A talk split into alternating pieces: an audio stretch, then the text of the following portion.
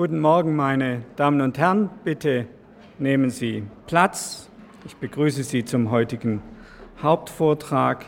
Ich darf kurz noch drei Ansagen machen. Ich möchte Sie nochmals, obwohl es auch schon in den täglichen Informationen steht, auf die Informationsveranstaltung der Kassenärztlichen Bundesvereinigung hinweisen. Herr Dahm und Herr Effer werden heute Nachmittag hier in der Inselhalle äh, da sein, um Ihre Fragen zu beantworten. Ähm, diese Veranstaltung wird dann auch morgen nochmals fortgesetzt, von, wiederum von 13 Uhr bis äh, 15 Uhr. Wir haben zwei Termine eingeplant, weil wir uns vorgestellt haben, dass es wahrscheinlich viele Fragen, viele Bedürfnisse auch gibt, die Sie mit den Vertretern der Kassenärztlichen Bundesvereinigung besprechen möchten. Zu dieser Veranstaltung können selbstverständlich auch andere Berufsgruppen hinzukommen. Ich darf dann noch Ingrid Börner bitten, sich im Tagungsbüro zu melden, falls sie hier ist, und will zum Schluss noch auf die lustige Angelegenheit kommen, dass es offenbar zu vermehrtem Tausch von Regenschirmen kommt.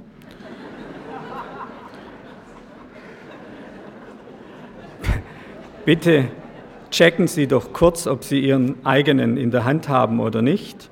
Falls Sie ihn nicht in der Hand haben, bringen Sie ihn dahin zurück, ähm, wo Sie ihn herhaben. Genau, danke.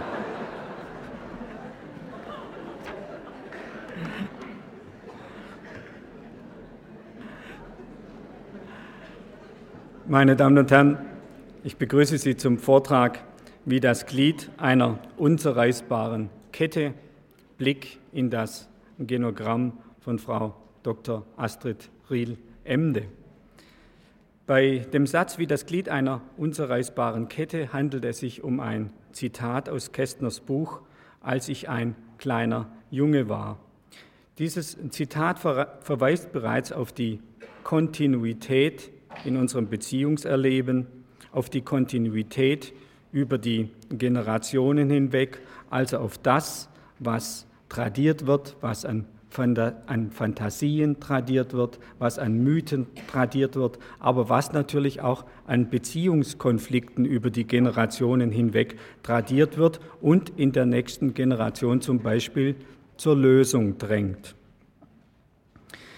Die Arbeit mit dem Genogramm ist eine klinisch sehr relevante Arbeit in der Familientherapie, Familientherapie ein Hilfsmittel, äh, um Daten einerseits wie in einem Stammbaum zu sammeln, andererseits aber doch auch Beziehungsdynamik festzuhalten. In besonderer Weise verbindet das Genogramm die Vergangenheit mit der Gegenwart und der Zukunft. Ich begrüße Frau Dr. Riel-Emde hier in Lindau. Wir heißen dich herzlich willkommen. Frau Dr. Riel-Emde ist Psychologin, Paar- und Familientherapeutin, Mitarbeiterin der psychiatrischen Poliklinik der Universität Zürich. Sie ist auch Dozentin im dortigen Ausbildungsgang für Paar- und Familientherapie. In den letzten Jahren beschäftigte sie sich hauptsächlich mit der Thematik, Anführungszeichen, was hält Paare zusammen. Nun, heute geht es eher darum, was verbindet die Generationen untereinander und wie können wir das, was die Generationen verbindet, diagnostizieren. Liebe Astrid, ich darf dich bitten.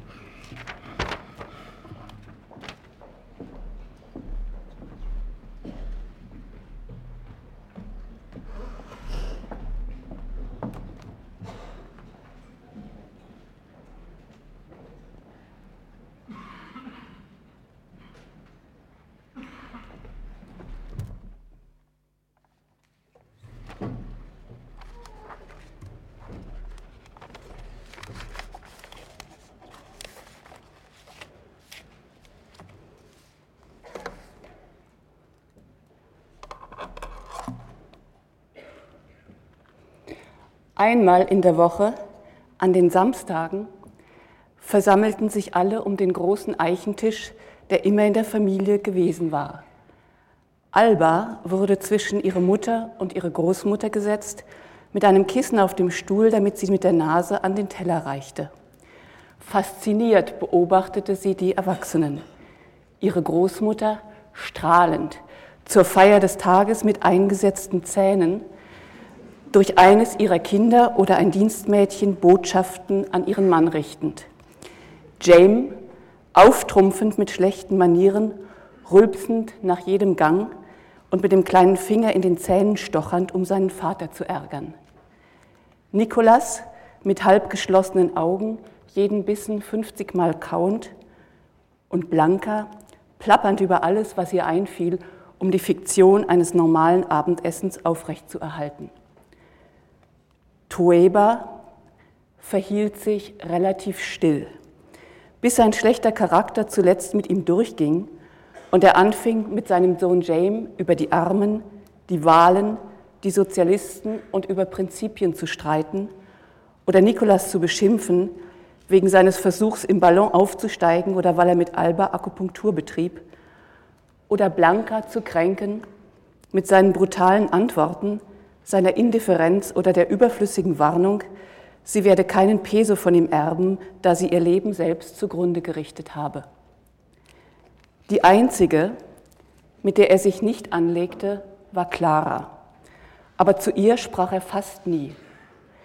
Gelegentlich überraschte Alba ein Blick ihres Großvaters, der mit den Augen an Clara hing, sie unverwandt ansah und dabei bis zur Fremdheit weich und sanft wurde.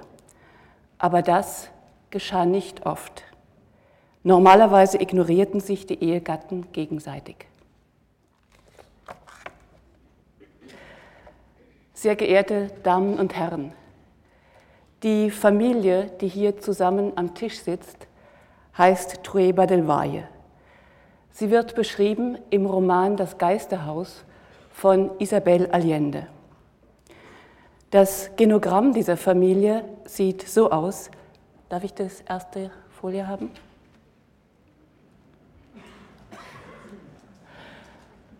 Schauen Sie bitte einfach nur mal diese roten Symbole an. Da sehen Sie die Personen, die in der Esstischszene geschildert werden. Das ist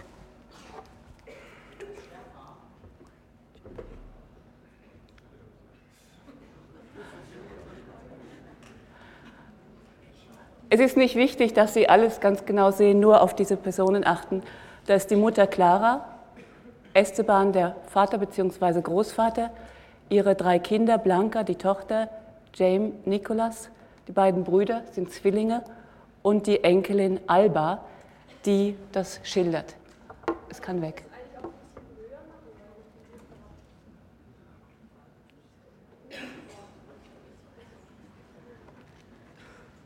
Wir kommen darauf zurück. Es kann jetzt weg, danke.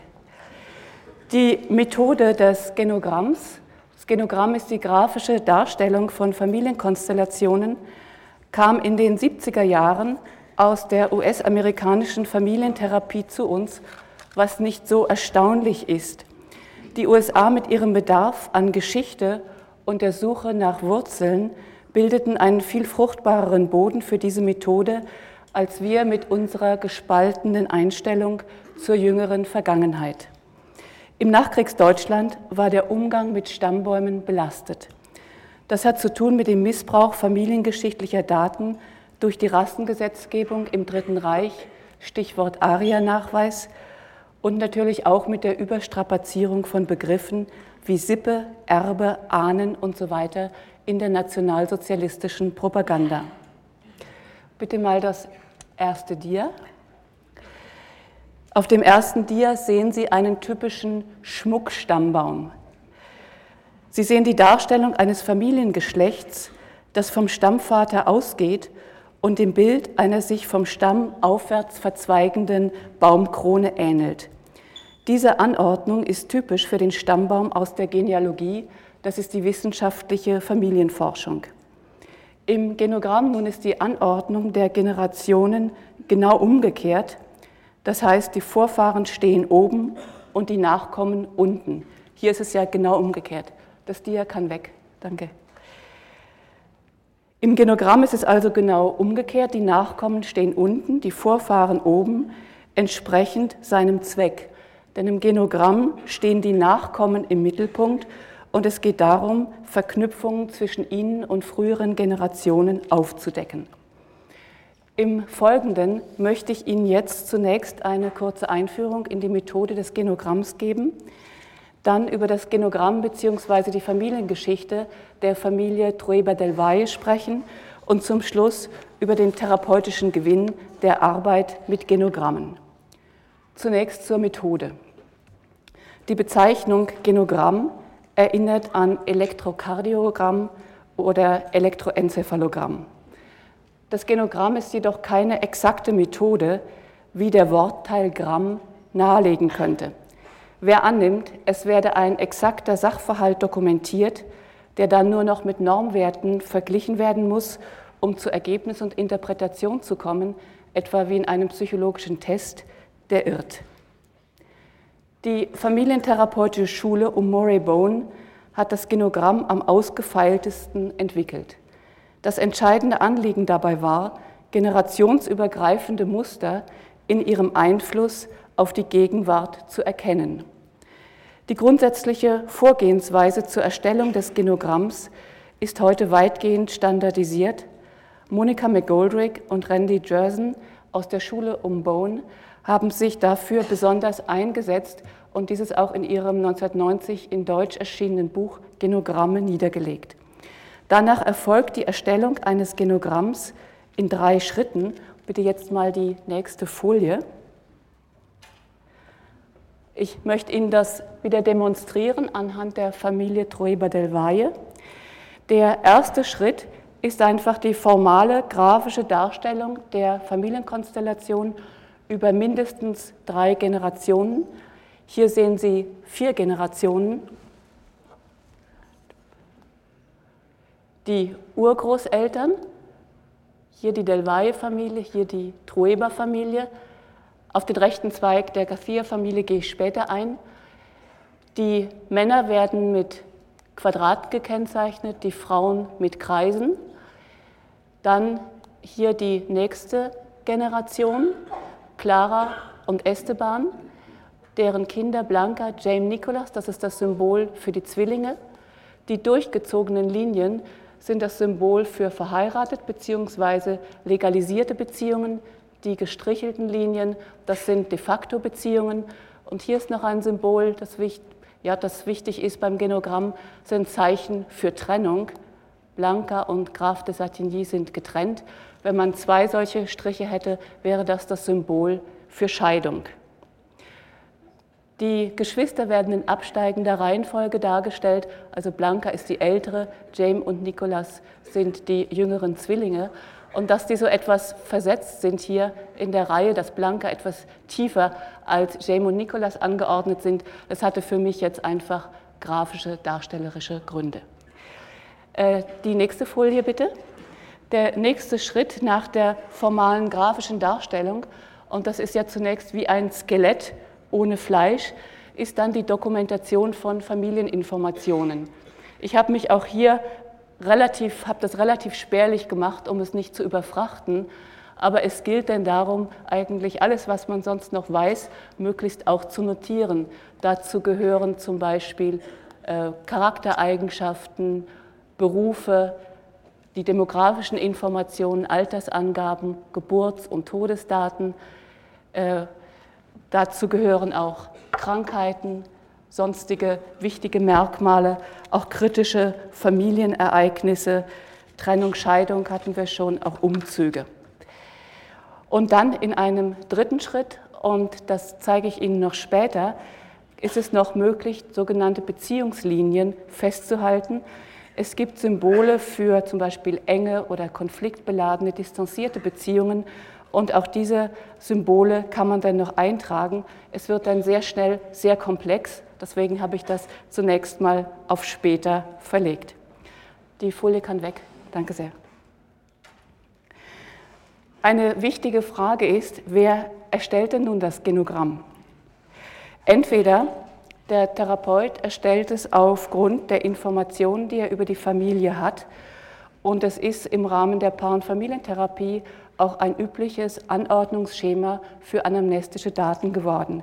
Wenn man dann aber innerhalb der Therapie mit dem Genogramm arbeiten will, dann ist es sehr viel sinnvoller, es entweder die Patienten, also Familie, Paar, eventuell auch Einzelne erstellen zu lassen.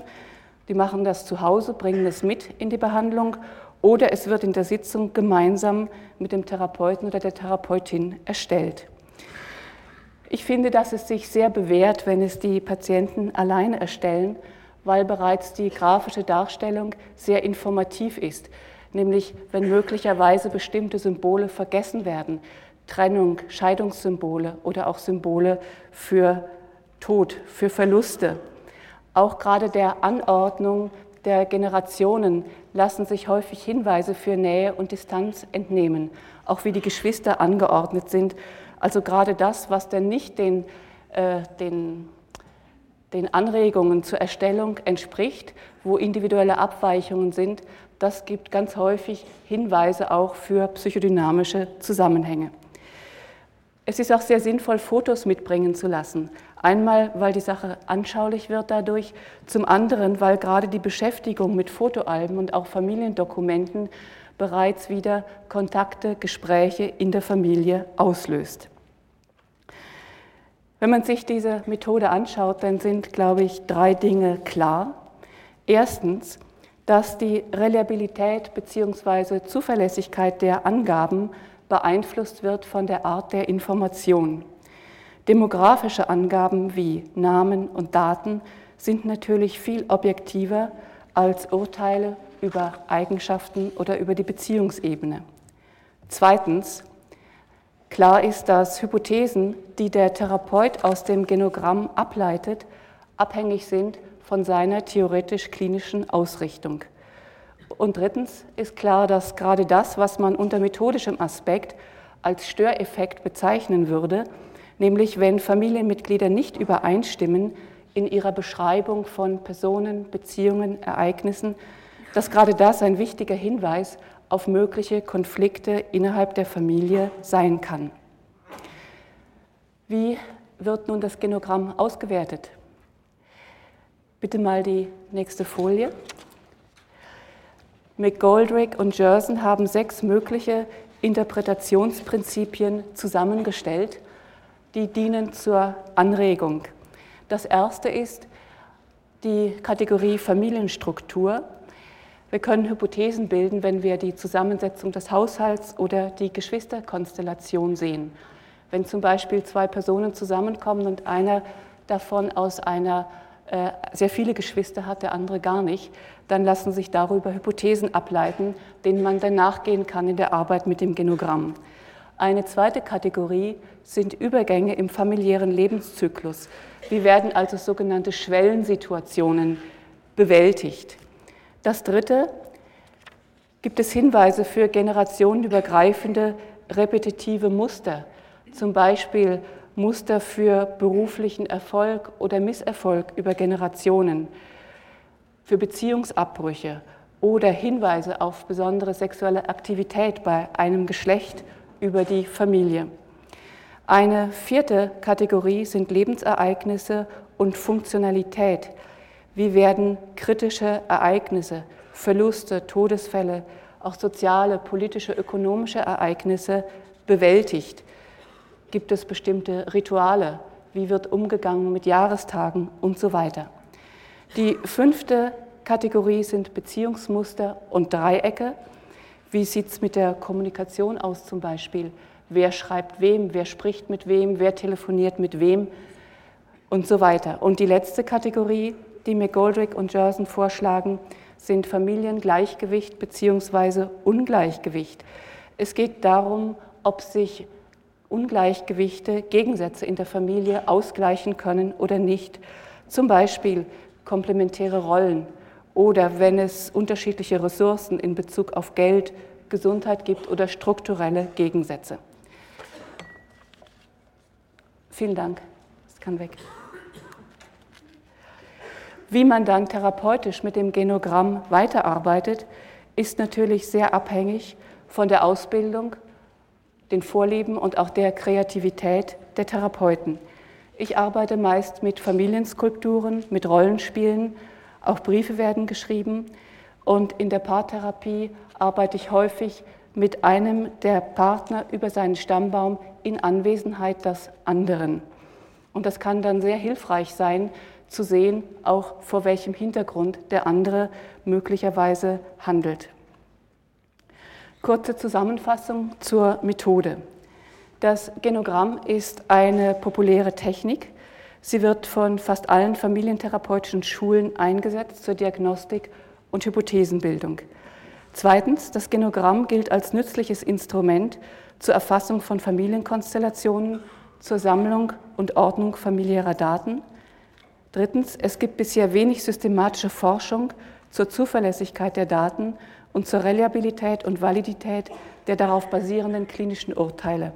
Und viertens, das Genogramm ist ein subjektives, interpretatorisches Hilfsmittel, mit dem sich vorläufige Hypothesen für die weitere systemische Einschätzung gewinnen lassen. Damit komme ich jetzt zum Genogramm bzw. zur Familiengeschichte der Familie Trueba del Valle.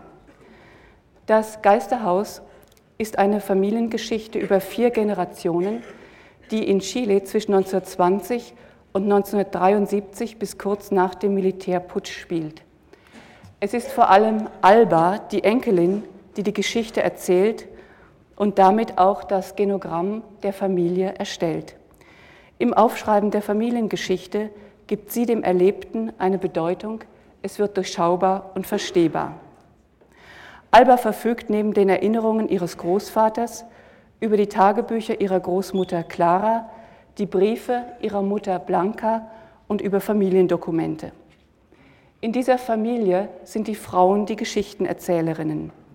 Nivea, die Urgroßmutter, und Clara, die Großmutter, teilen mit ihren Töchtern ihr Wissen über den familiären Hintergrund, wodurch sie Zugehörigkeit und Kontinuität vermitteln und wodurch eine besondere Verbindung zwischen den Frauen der verschiedenen Generationen entsteht. Bitte mal die nächste Folie. Wenn man das Genogramm anschaut, fallen zunächst die Namen und die nicht legalisierten Beziehungen auf. Zur Namensgebung. Allgemein werden Kinder nach bestimmten Traditionen, nach gängigen Moden benannt, nach Romanfiguren, Verwandten, Verstorbenen, sogar nach früheren Liebhabern ihrer Eltern. Mit der Namensgebung, und hiermit meine ich insbesondere die Vornamen, sind meist mehr oder weniger bewusste Vorstellungen, Wunschfantasien, Erwartungen verbunden, die dann nach der Geburt auch inszeniert werden können. Die Frauen der Familie, ich habe sie hier in blau markiert, diese Linie, über die ich jetzt spreche, tragen Namen, die spanisch verschiedene Aspekte von Helligkeit bzw. den Einfluss des Lichts ausdrücken, wobei symbolisch gesehen Licht für Freiheit und Hoffnung steht. Nivea, Schnee, handelt von der Kälte der Nacht vor der Dämmerung. Clara bedeutet Klarheit, Leuchten, Helligkeit, Blanca Weiße und Alba Morgendämmerung. Wer in dieser Familie hat die Namen ausgewählt? Es ist die Entscheidung der Frauen aller Generationen, ihren Töchtern Namen zu geben, die in der Bedeutung miteinander verbunden sind. Sie suchten dann die Namen auch in einem Synonymwörterbuch aus. Sogar im Ton und in der Reihenfolge CBA, Clara Blanca Alba, wird die Verbindung zwischen den Frauen deutlich. Diese Verbindung ist eine Familientradition, gleichzeitig wie eine Ressource. Die Frauen teilen so wichtige Werte wie moralische Verbundenheit, Fürsorge, Solidarität. Gemeinsam ist ihnen auch die Ablehnung patriarchaler Strukturen und die Suche nach Freiheit und Individualität. Clara setzt sich bei den jungen Namen gegen ihren Mann durch. Er sagt vor der zweiten Geburt, ich hoffe, dass es diesmal ein Junge wird, damit er wie ich Esteban heißen kann. Sie, es ist nicht einer, es sind zwei. Und sie werden James und Nicholas heißen. Er wurde wütend und sagte, das wären Namen für ausländische Vertreter. So hieße niemand, weder in ihrer noch in seiner Familie. Wenigstens einer von beiden müsste Esteban heißen, wie er und sein Vater. Aber Clara behauptet, die über Generationen wiederholten Vornamen stifteten in ihren Lebensnotizheften Verwirrung. Sie hat ja Tagebuch geschrieben und sie setzt sich damit durch. Sie unterläuft damit die lateinamerikanische Norm und den patriarchalen Anspruch Estebans, demzufolge die Frau für die Geburt zuständig ist und der Mann für die Namensgebung. Neben den aristokratischen Namen der Trueba del Valle-Familie, das sind also die beiden linken Zweige, die entweder ungewöhnlich sind oder ungewöhnlich mit Bedeutung beladen, wie bei der weiblichen Abstammungslinie, ist für die Familiengeschichte die bäuerische Namenskategorie wichtig. Diese Namen der rechten Garcia-Linie sind sehr alltäglich oder werden repetitiv gebraucht. Garcia ist im Spanischen einer der verbreitetsten Nachnamen. Die Söhne dreier Generationen tragen den gleichen Vornamen, Pedro Garcia, und werden durch Nummern unterschieden. Hier ist Pedro Garcia der Alte, Pedro Segundo Garcia und Pedro Tercero Garcia. Über Generationen den gleichen Vornamen zu vergeben, kann familiäre Tradition sein, wie bei den Namen Esteban, kann aber auch Mangel an Originalität oder wie in der Garcia-Linie auf indianischen Ursprung hinweisen. Anders als ihre männlichen Verwandten wird Pancha, Pancha sehen Sie hier, nicht bei ihrem wirklichen Namen genannt, sondern bei ihrem Spitznamen. Pancha ist der Spitzname, was ihre inferiore Position kennzeichnet. Pancha trägt Esteban Truebas ersten Sohn aus, der das Ergebnis einer Vergewaltigung ist. Und sie gibt ihm den Vornamen des Vaters, nämlich Esteban. Damit ist der Erstgeborene von Esteban Tureba unehelich. Aber er ist der einzige Nachkomme, der zumindest seinen Vornamen trägt und später auch noch sein unehelicher Enkel Esteban Garcia, den Sie ganz unten sehen. Damit komme ich zur Kernfamilie Trueba del Valle. Die Familiengeschichte rankt sich um die Polarität der mittleren Generation, um das Ehepaar Clara del Valle und Esteban Trueba. Esteban Trueba startet aus dem Nichts und arbeitet sich hoch durch Beständigkeit, Energie und Ehrgeiz. Auch durch die Heirat mit Clara steigt er sozial auf. Die Triebkraft für diesen Aufstieg liegt in seiner Herkunft begründet. Seine Mutter, Esther Trueba, ist aristokratischer Abstammung und betrachtete es als bedauerlichen Unfall in ihrem Leben, unter Stand geheiratet zu haben. Sein Vater, aus einer Immigrantenfamilie stammend, galt als Alkoholiker, der die Erbschaft von Esther Trueba durchbrachte. In Erinnerung an die Entbehrungen seiner Kindheit versucht Esteban Trueba, allem, was ihn umgibt, einen Anstrich von Großartigkeit aufzuprägen. Sein Ziel ist, dem von seinem Vater befleckten Namen Trueba wieder zu Ansehen zu verhelfen. Es gelingt ihm, Tres Marias, das heruntergewirtschaftete Landgut seiner Familie, wieder zum Blühen zu bringen. Als Prototyp des Patrons gibt er den Bewohnern Arbeit und kümmert sich um deren Lebensbedingungen. Er betrachtet sie aber auch als Leibeigene und kontrolliert mit brutaler Gewalt. Er ist der gefürchtete, aber respektierte Potentat. Er wird als ein Mann mit starken elementaren Leidenschaften beschrieben, der Willkür und Gewalt verkörpert und sich vehement für den Erhalt der Machtstrukturen in Chile einsetzt. Politisch gilt er als konservativ und steht damit im Gegensatz zur liberalen Del Valle-Familie. Clara ist schwerer fassbar. Sie ist die jüngste von insgesamt elf Geschwistern, Nesthäkchen einer eingesessenen aristokratischen Familie, in der sie sich sehr frei entwickeln konnte, emotionale Stärke und Selbstbewusstsein mitbekam. Sie wird als hypersensibel und hellsichtig beschrieben, mit großen intuitiven Fähigkeiten und Neigung zum Spiritismus. Seit Kindheit leidet sie unter Asthma, das sie vor allem einsetzt, ihren Willen durchzusetzen. Bereits als Kind, aber auch später als erwachsene Frau gelingt es ihr, sich ein eigenes Leben zu gestalten, mit ihrer Verbindung zur magischen Welt und mit Hilfe ihrer Lebensnotizen, die einen großen Raum einnehmen und die Wirklichkeit mitbestimmen, wie Sie ja schon bei der Namensgebung gesehen haben. Ihre bizarre Kleidung, wie sie sich der Kontrolle ihres Mannes widersetzt, Ihre Fürsorge für Kinder, Freunde, Arme und Benachteiligte sind ihre Wege, eigene Werte und Autonomie zu wahren. Was wissen wir über die Paarbeziehung? Es heißt über Esteban, die maßlose Liebe zu Clara sei das stärkste Gefühl in seinem Leben, stärker selbst als sein Jähzorn und sein Stolz. Auf der Hochzeitsreise sagt er zu ihr, dass er sie absolut besitzen will, bis zum Grund ihrer Seele, bis ihr nichts mehr bleibt, das nicht von ihm kommt. Mit diesem Wunsch, sie zu besitzen, verliert er sie mehr und mehr. Clara nimmt ihn an, als sei er ihr vom Schicksal bestimmt. Nach der Hochzeit zieht sie sich zunehmend zurück. Sie hat lange Schweigeperioden und übt damit auf ihre Art in der Ehe viel Macht aus. Sie fürchtet ihn in seiner Zudringlichkeit, mit seinen Leidenschaften, zuletzt hasst sie ihn. Schließlich heißt es, hätten das Alter und die mangelnde Liebe zu Esteban sie zunehmend vergeistigt und dazu gebracht, Sexualität als einen reichlich brutalen Zeitvertreib zu betrachten, der ihr Gelenkschmerzen und im Zimmer Unordnung verursachte. Wie ist die Atmosphäre in dieser Familie? Esteban wirkt nur vordergründig machtvoll. Letztlich ist er einsam in der Familie und ohnmächtig wegen seiner unerwiderten Liebe zu Clara. Jedes Hindernis, das er zwischen Clara und sich sieht, kann ihn außer sich bringen. Er hasste zuletzt seine eigenen Kinder, weil sie die Aufmerksamkeit ihrer Mutter für sich beanspruchten.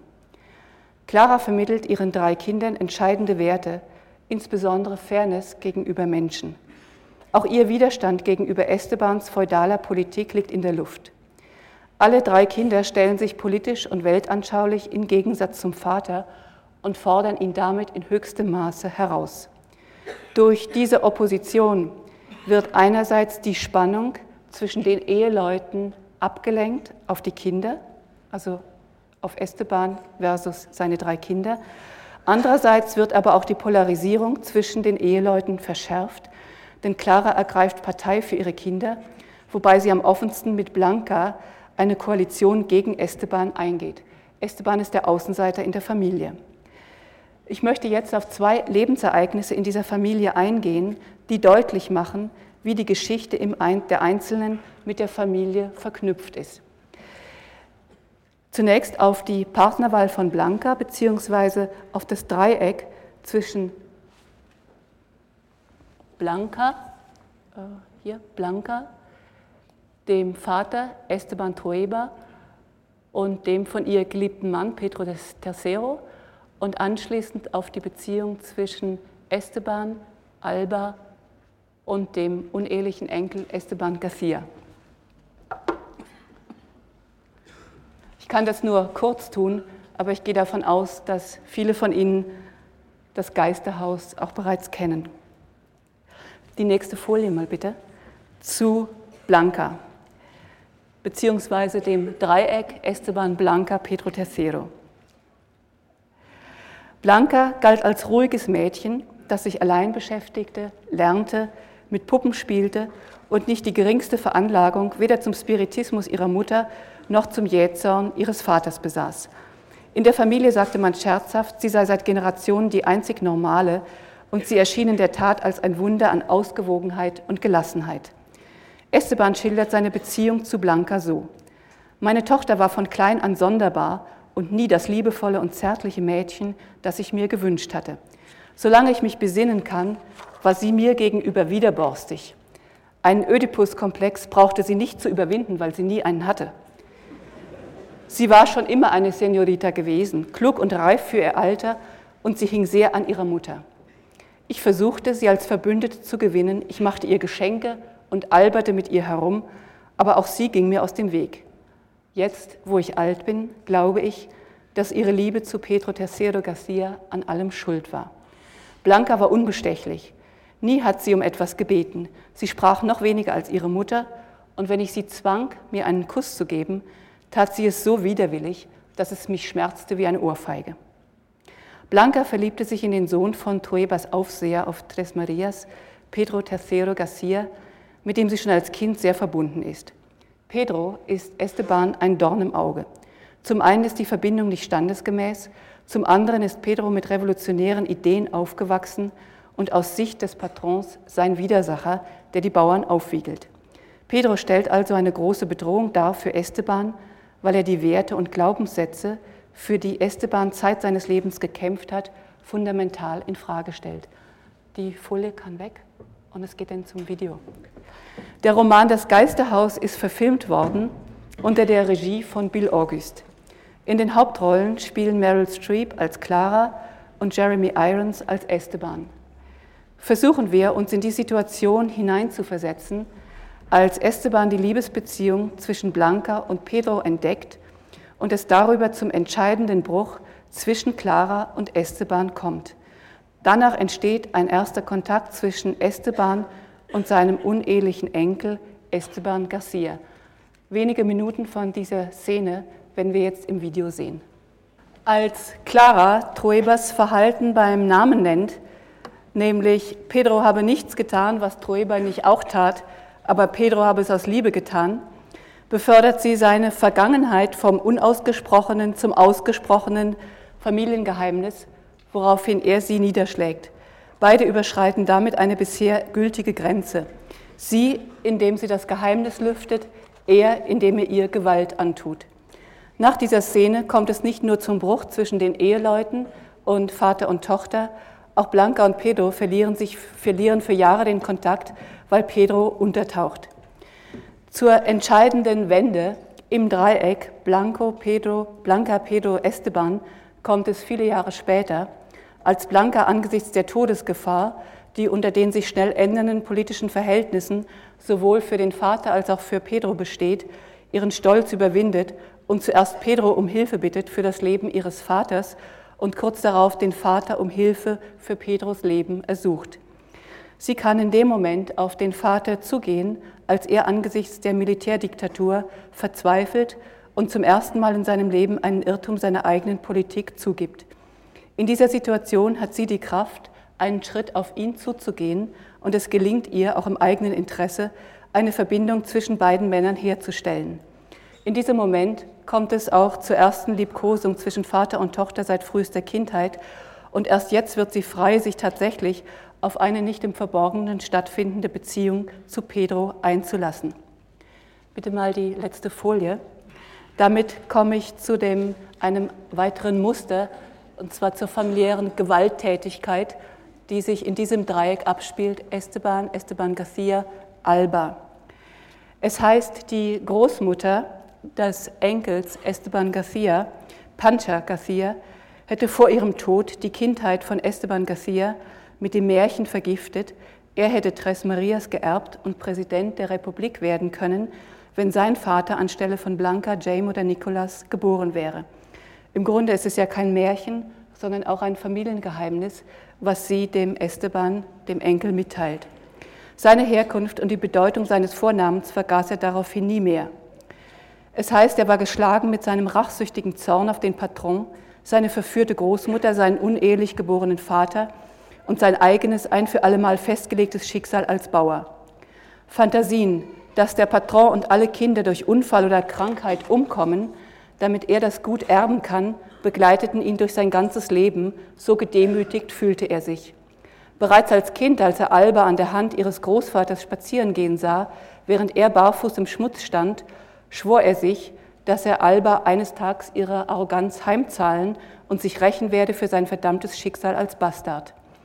Er litt darunter, selbst nicht anerkannt zu werden vom Patron und durch die Verweigerung der Belohnung, wie Sie im Film gesehen haben, wurde sein Hass noch gesteigert. Während des Militärregimes leitet er als Oberst die Folterung seiner Cousine Alba, der einzigen Enkelin des Patrons. So nimmt er in der dritten Generation gewalttätig Rache für erlittene Kränkungen. Pancha hat ihm ein Familiengeheimnis hinterlassen. Er wirkt als Enkel delegiert, seine Großmutter zu rächen. Man muss fragen, weshalb Esteban Garcia auf diesen, Antrag, auf diesen Auftrag so ansprechbar ist. Offenbar sehnt er sich danach, eine besondere Bedeutung zu haben und fühlt sich von seiner Großmutter ausgezeichnet. Sie hat dafür gesorgt, dass er anders war als die anderen Bauernkinder, weil in seinen Adern das Blut des Patrons floss. Auch der Auftrag ist eine besondere Auszeichnung für ihn. Esteban Garcia repräsentiert die Demütigung, die die Garcia-Familie während Generationen hingenommen hat. Für ihn wird der Auftrag der Großmutter der Sinn seines Lebens, die entscheidende Triebfeder seines Handelns.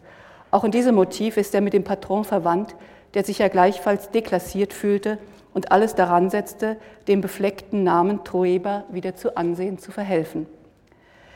Wenn man sich nun die Verknüpfung zwischen den Generationen aus familientherapeutischer Sicht anschaut, und die Folie kann jetzt weg, danke, dann könnte man die familiäre Entwicklung so interpretieren, dass die extremen Verhaltensweisen Estebans, mit denen er auch die Geschichte seiner eigenen Eltern wieder gut zu machen versucht, bei seinen Kindern Verhaltensweisen des anderen Extrems provozieren.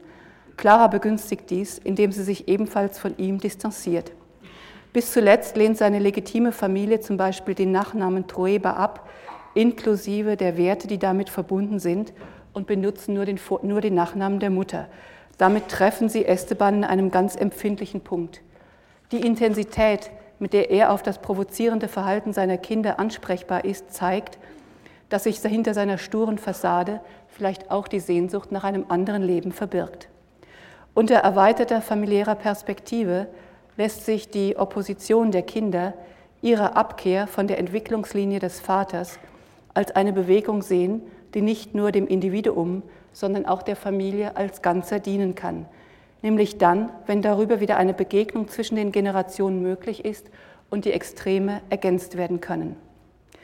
Berufs- und Partnerwahl von Kindern haben oft eine wichtige Funktion in der familiären Geschichte. Mehr oder weniger bewusst versuchen Kinder auf das, was die Eltern nicht gelebt haben, zu verwirklichen. Man kann Blanca und Pedro als Vertreter der nächsten Generation sehen, die ein ungelöstes Problem ihrer Eltern aufarbeiten. Es ist normal in der Generationenfolge, dass in einer Generation gewisse Haltungen und Werte favorisiert, andere dadurch verdrängt werden. Diejenigen, die das Verdrängte sehen und ansprechen, gelten als Störenfriede. Im Sinne der Rückkehr des Verdrängten hat dann die nächste oder übernächste Generation gewisse Themen aufzuarbeiten, wobei wiederum andere verdrängt werden und so weiter. Bei dem Versuch, die Beziehungsmuster der Herkunftsfamilie zu verändern oder gar zu verbessern, kommt es oft zu einer Reinszenierung der Konflikte. Mit einem Extrem auf das andere zu reagieren, ist zwar oft erforderlich, aber genauso einseitig und Signal für übermäßige Gebundenheit. Entscheidend ist im Verlauf, dass extreme Sicht- oder Verhaltensweisen ergänzt bzw. abgerundet werden und ihnen damit die Einseitigkeit genommen wird. Blanca und Pedro kommen dann auch so lange nicht wirklich zusammen, bis der Hass zwischen Esteban und Pedro beigelegt ist. Systemisch gesehen ist es sehr geschickt, wie Blanca, als sie selbst in großer innerer Not ist, die Verbindung zwischen den beiden Männern stiftet und erst jetzt kann sie ihrem Vater begegnen. Dieser Schritt erweist sich als Voraussetzung für sie, sich auf ein normales, normal in Anführungszeichen, Leben mit Pedro einzulassen.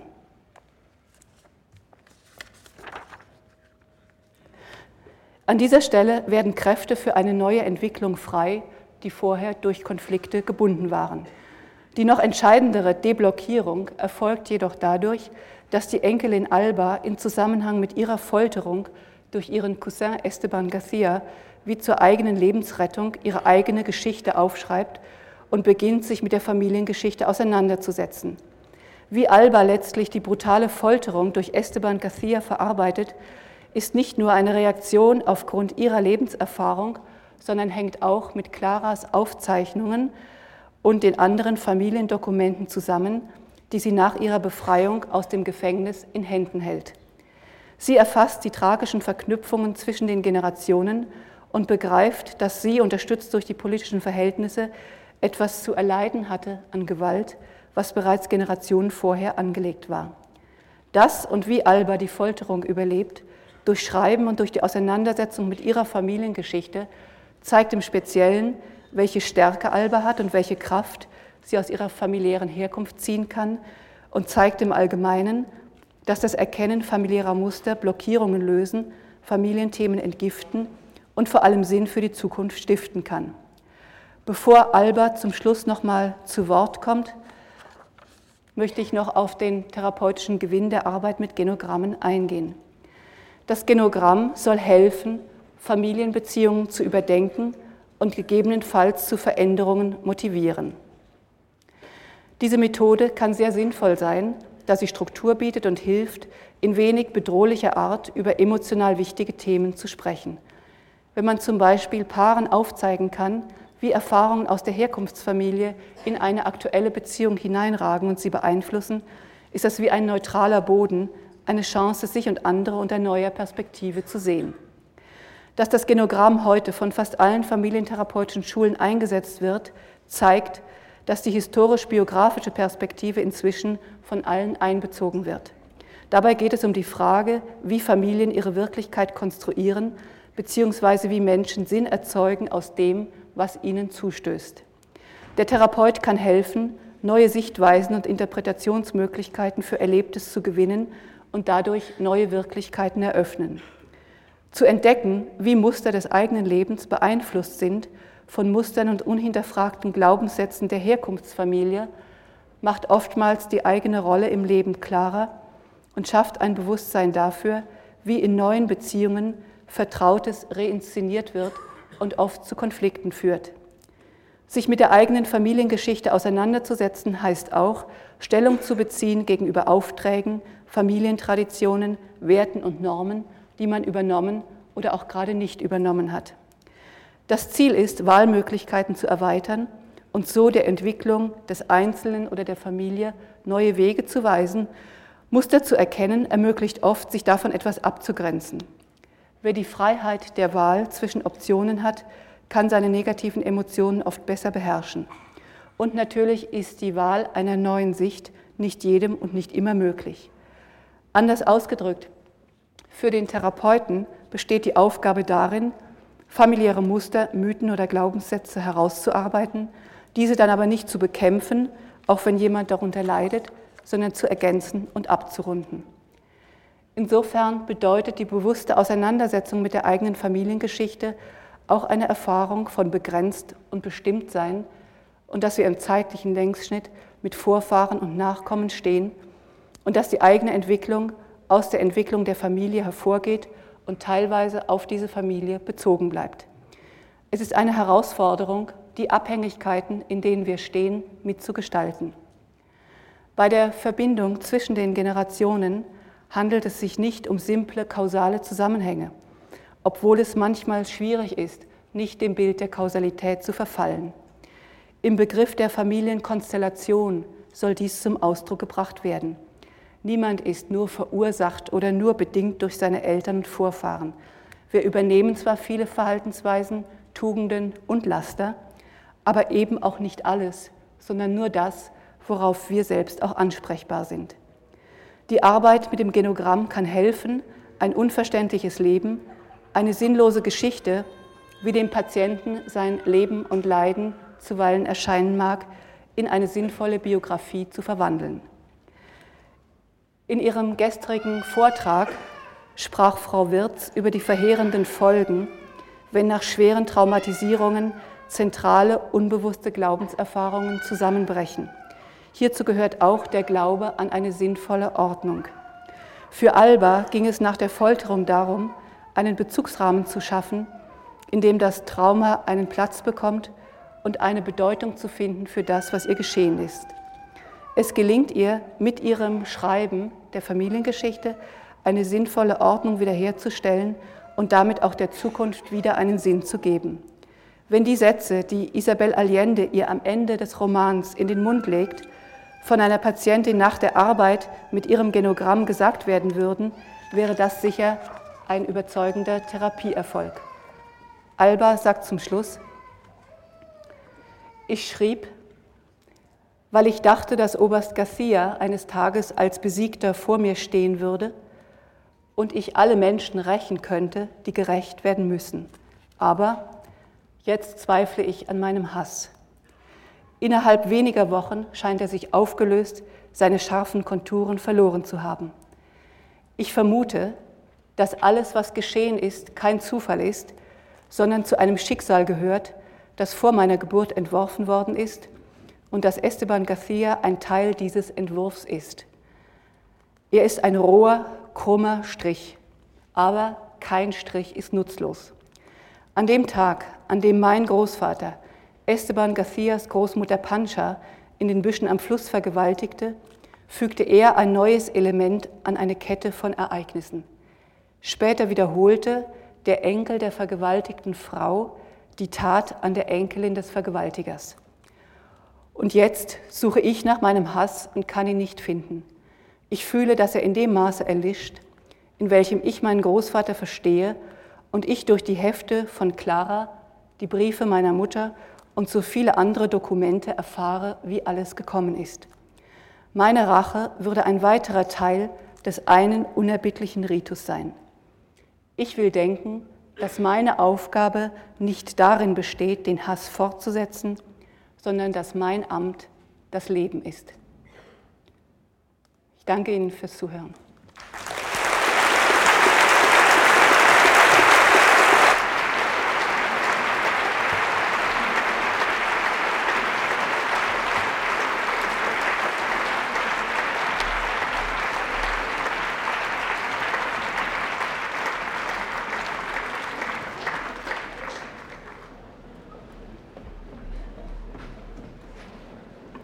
Vielen Dank, Frau Riel-Emde, für diesen sehr schönen Vortrag und die Veranschaulichung auch der Genogrammarbeit mit dem Buch und dem Spielfilm Das Geisterhaus. Es zeigt, glaube ich, sehr deutlich, wie unsere Lebensgeschichte in erster Linie ja immer auch Beziehungsgeschichte und dann eben auch Familiengeschichte ist. Ich dachte noch, dass dieses äh, Buch, Das Geisterhaus, ja vielleicht auch so gesehen werden kann jetzt auf dem äh, Hintergrund der Mehrgenerationenperspektive, dass wir alle unsere Geister mit uns tragen, also unsere Vorfahren sozusagen mit ihren Erwartungen, mit ihren Fantasien, mit ihrer Vorbildfunktion mit uns tragen und diese Geister ja nicht nur im Kleiderschrank oder im Keller im Haus versteckt sind, sondern eigentlich immer mit uns sind.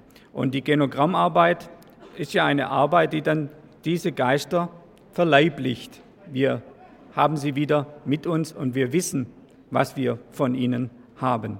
Recht herzlichen Dank. Wir sehen uns dann zur Diskussion um 11.30 Uhr. Ich möchte da nochmal äh, fragen, und sagen, dass ein Herr Dr. Wolf Ulrich Hopp sich bitte melden möge im Sekretariat. Außerdem Frau Klaasen oder Frau Nowak sollen in Stuttgart anrufen. Vielen Dank.